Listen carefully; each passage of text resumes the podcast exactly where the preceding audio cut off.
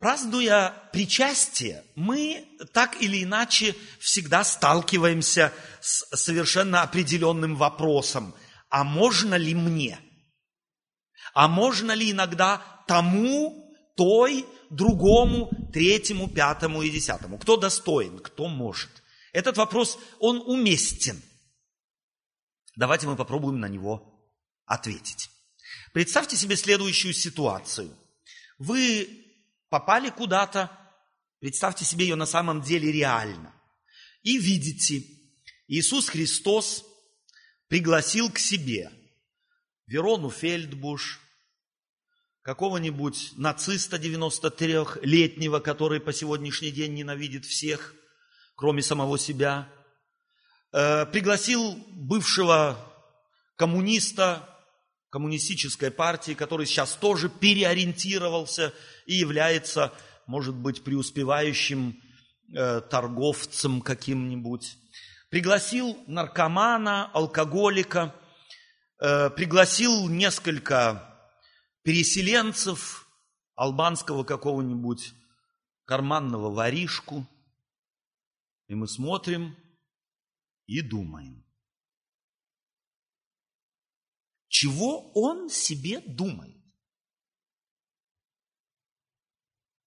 А знаете что? Подобное на самом деле было. Я предлагаю вам прочитать из Евангелия от Луки, с 15 главы этого Евангелия, с первого стиха.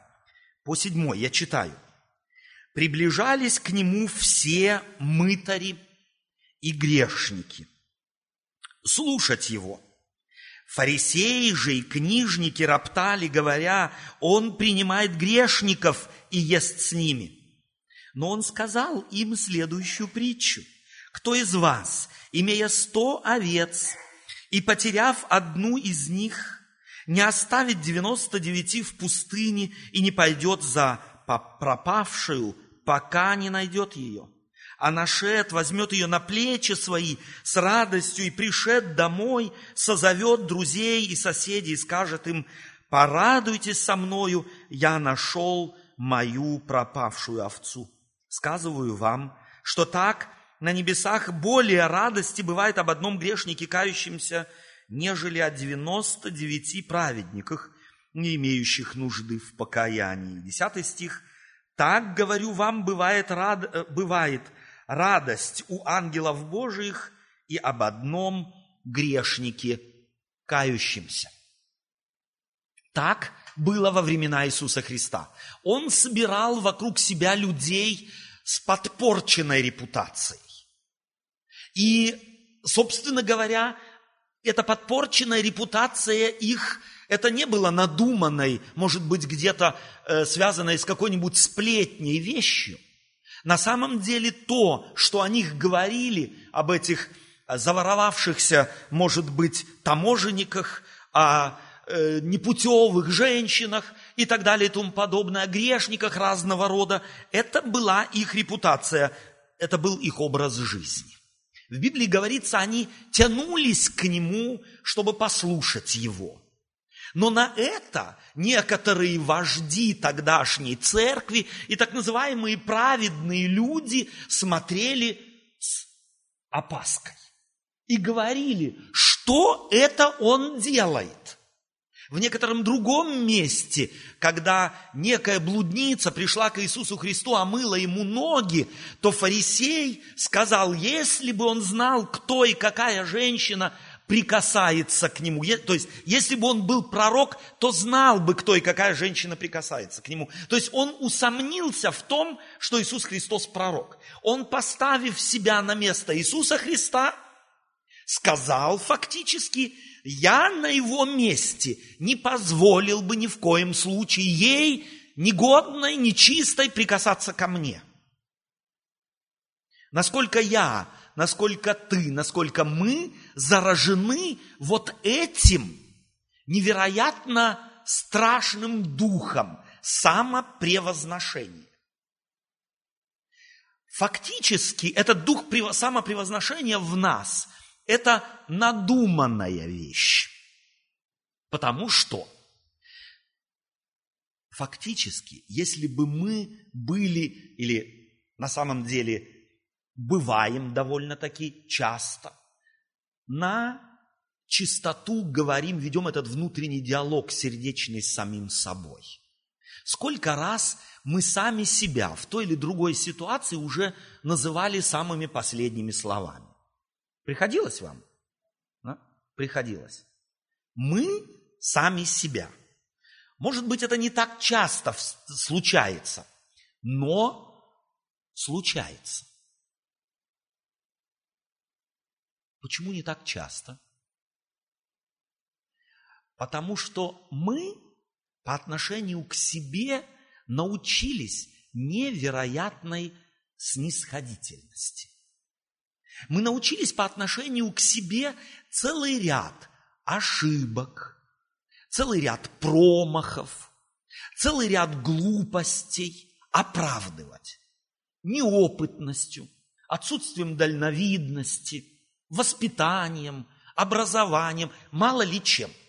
Мы научили себя оправдывать. И убеждаем, что если нам что-то не удалось, то это вовсе не потому, что мы полные идиоты, а только потому, что, ну, ну бывает же. Но если то же самое сделает моя жена, или подруга, или друг, или ребенок мой, то он бестолочь, он, моя учительница любила это выражение, пенек с глазами, или еще что-нибудь такое. То есть мы уже тогда с предметами начинаем их сравнивать. А знаете почему? Потому, почему мы так снисходительны к себе? Потому что мы очень часто себя сравниваем с худшими. Я уже рассказывал, по-моему, эту историю с моим сыном. Его здесь нет, можно рассказать. У него был предмет, математика был самый слабый, самый нелюбимый его предмет. И уже в начале учебного года, уже так где-то он в седьмом, восьмом классе был, я всякий раз ему говорил, нажми на этот предмет – ну, те, которые легко даются, те, может, так немного поверхностно, а на этот нажми. И следил так немного, когда у него контрольные. Говорю, за месяц контрольная через месяц. На, ну, нажми чуть-чуть, подготовься. Я не знаю уж, как он готовился. Во всяком случае, после контрольной, дня два спустя спрашиваю, как с контрольной? Еще не раздали. Еще два дня, как с контрольной? Молчит. Я говорю, можно посмотреть? Молчит. Надо было настаивать. Вытаскивает. Три с минусом. Папа, а ты знаешь, у нас только была в Германии одна единица, две двойки, шесть четверок, семь пятерок и даже одна шестерка. Все остальное тройки. Он таким образом с кем себя сравнивал? С теми, кто четверки, пятерки, шестерки получил, сам себе каким дивным казался. Ему не надо учиться. Зачем? Точно так мы в жизни. Вот этот вот комплекс неудавшегося школьника мы несем и холим и лелеем в своей жизни на протяжении всей жизни. И там, где нужно, невероятно бегло очень им пользуемся и кажемся себе довольно порядочными, удавшимися людьми. Но этого редко очень применяем к другому. А вот Иисус Христос мог все наоборот. Он, будучи учителем, будучи Творцом неба и земли, вочеловечившись, ходя здесь между людей, такое невероятное снисхождение являл людям, что ему было безразлично, он даже более того, вот тем двоечникам, те, кто колы получали по жизни, он их принимал, в то время как все от них отказывались, отворачивались, он их принимал и таким образом менял их жизнь, вдохновлял в них силы, помогал им поверить в себя, помогал им улучшить жизнь. Иисус Христос был для меня или является для меня здесь добрым примером. И интересно, что Лука берет и записывает эту историю, как никакой другой евангелист, и говорит, но были люди, которые этим поведением Божиим были абсолютно недовольны. И упрекали Иисуса. Что делал Иисус? Он говорил, вы правильно говорите, ужасные люди, катастрофа с этими людьми, но я только, я только один раз эксперимент. Позвольте, извините, что я вот с ними общаюсь, я в следующий раз это не сделаю. Вот они пришли один раз в церковь, уверяю вас, я самых-самых-самых отобрал, которые уже готовы к покаянию, и если они через два месяца не изменятся, я всех выброшу вон. Так говорил Иисус. Нет. Он берет и рассказывает притчу этим, которые считают себя хорошими, отличниками по жизни, богоугодными людьми. Он рассказывает им притчу об, об э, ста овцах, о человеке, у которого, представьте себе, есть сто овец, и одна потерялась. Не оставите ли вы, говорит Иисус, Обращаясь к этим так называемым правильным, праведным людям, не оставите ли вы 99 в пустыне, не загоните ли их вы в сарае, и не пойдете ли, и не будете искать, интересно, пока не найдете. И потом он что говорит? Что такой пастух делает? Кладет ее на плечи и несет домой – а пришед домой, бежит по соседям и говорит, я нашел мою потерянную овцу. Идемте, я праздник устрою для вас. Кто из вас когда-нибудь пас овец? Один есть, я тоже. Коров. Нет овец. Тоже пасли овец. Так вот, я расскажу вам мой опыт. Пасти овец, почему я говорю овец? Потому что пасти коров – это другое. Пасти овец – это совершенно э, непростая задача. Если вечером ты посчитал овец, которых пас, и одной нет, то это значит, ты идешь искать. Я в свое время уже в следопыта превратился. Я мог отпечатки копыт своих овец узнавать и отличать от других. Правда? Ходил по холмам и горам и весям, пока не находил. Знаете, что я с этой овцой делал? Я ее хватал и тащил домой проклятую. И я не один такой был. Я не знаю ни одного пастуха, который брал бы овцу потерянную, клал бы себе на плечи и говорил, милая, родная, я себе колени сбил, я из-за тебя ночи не спал, какая ты дивная, я тебя несу домой. Я не встречал ни одного пастуха. Чувствуете, что сделает Иисус здесь? Он рассказывает историю, которой не бывает. Люди слушали, говорили, чего? Мы таких пастухов не знаем. Мы знаем только пастухов, если овца отбилась от стада, хватали ее за шкварник и тащили против его, ее воли. Кстати, овца, ушедшая в другое стадо, ее не, не просто утащить оттуда, она сопротивляется всеми четырьмя. Блеет, кричит, орет, ты ее должен тащить.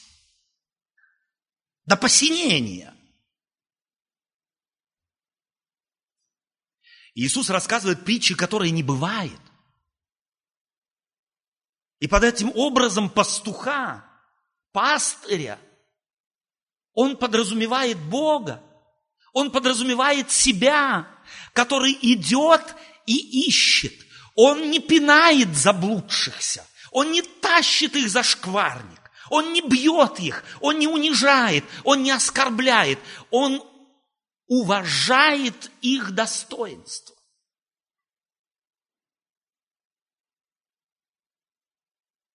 Если такая отбившаяся овца отсутствовала в ее родном хлеву день, два, три, неделю, потом ты ее нашел, притащил в хлев. Знаете, что начинается? Те, кто были там, забыли ее и начинают бодать, бить ее.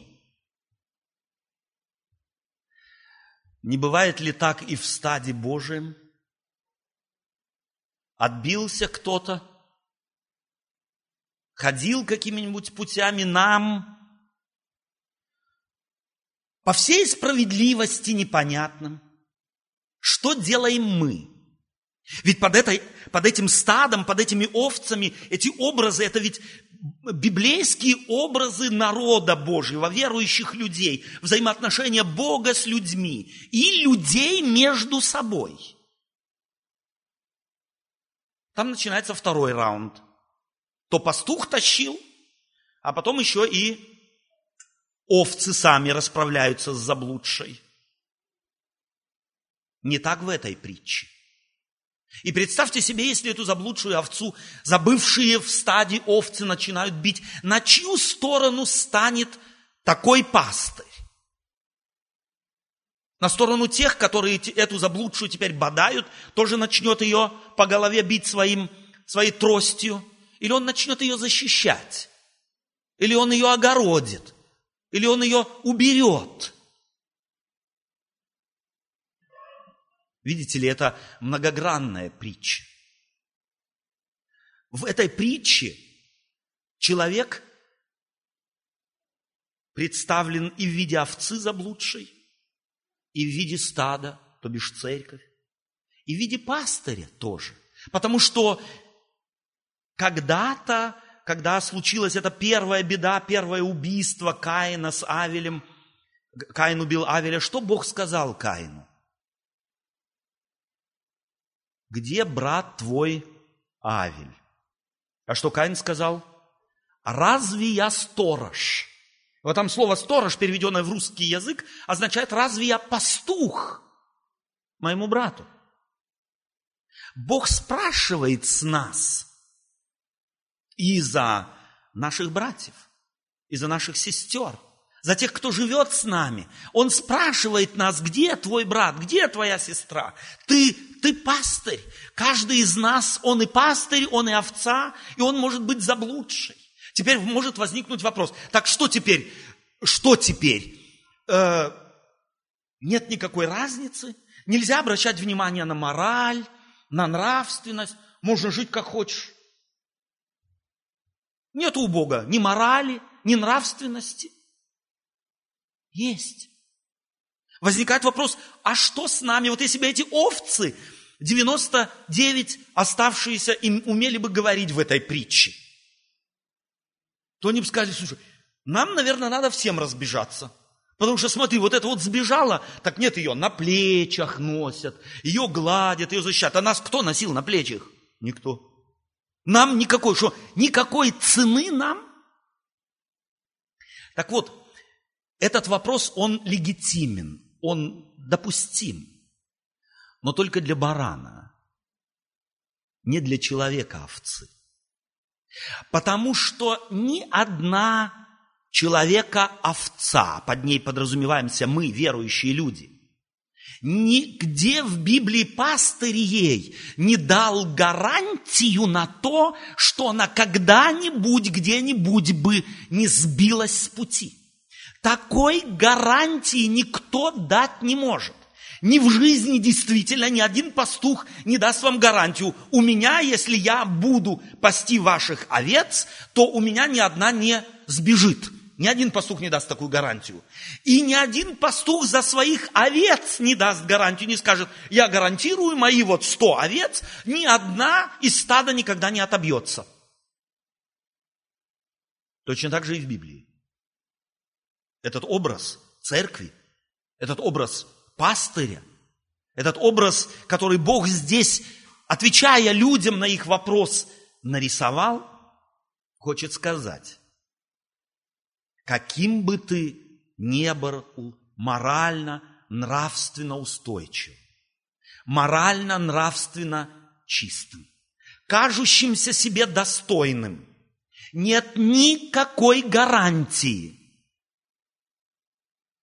что ты когда-то не собьешься с пути, что ты когда-то не отобьешься от стада. Такой гарантии нет. Если Моисей сбивал, отбивался от стада, Давид отбивался, Самуил, Соломон, Петр, Павел, можно еще перечислять. Кто вообще ни раз не отбивался от Божьего, в кавычках, стада? Есть такие? Так вот еще раз. Что же нам, хорошим, добрым, на сегодняшний день находящимся в стаде, не отбившимся, нет никакой цены? Для Бога не важно то, что ты в стаде. Знаете почему? Потому что это само собой разумеющаяся вещь. Если я, будучи ребенком, возвращаюсь всегда домой к моим родителям, начиная с первых моих опытов возвращения домой, из детского или сада, последней группы, или из первого класса, из девятого, десятого, потом еще из института, то за это мне когда-нибудь медаль повесят? Нет ведь? Почему нет? Да потому что глупо не идти домой к маме. Это глупо. Это так естественно и так нормально возвращаться к родителям. Быть дома. А вот если кто-то отбился, не возвращается, то того жаль, о том можно только плакать, того можно искать, того нужно искать, того нужно уговаривать, тому нужно мозги вставить, что он делает глупость, не возвращаясь. Такова эта притча. Потому гораздо больше бывает в небе радости об одной отбившейся овце, возвратившейся домой, нежели о 99, не нуждающихся в том, чтобы возвратиться домой, потому что это само собой разумеющаяся вещь. И если бы овцы могли думать так, как люди, то им пастуха не надо было бы, потому что они в овчарню сами, как только бы стало темнеть, они сами возвращались бы, потому что знали, здесь нас волки не раздерут, а там да, поэтому бежали бы сами в овчарню. Но так как овцы действительно на четырех ногах этих мозгов не имеют, то они иногда не возвращаются в овчарню. Но мы-то люди. Бог нам голову дал не только для того, чтобы красивые прически носить или шляпу, но еще и серое вещество в мозги, чтобы мы знали, у Бога на самом деле высшая безопасность, последняя безопасность, лучшая, что вообще людям когда-либо было дано. И потому или этому могут быть свидетелями все, кто мало-мальски постигли эту величину Господа Иисуса Христа, который, оставив свое слово, организовав церковь свою, призвав апостолов эту весть о любящем Боге, проповедовал, проповедует и проповедовать будет. Чтобы те еще, кто не поняли эти отбившиеся овцы, пошли бы на эксперимент с этим пастырем, который единственно может на самом деле давать людям истинное счастье. Потому что счастье действительное не в деньгах, не в авторитете, не в образовании. Счастье, оно либо есть, либо его нет. Это состояние души, это состояние сердца, которое может дать только Творец, создавший человека, пришедшему к нему.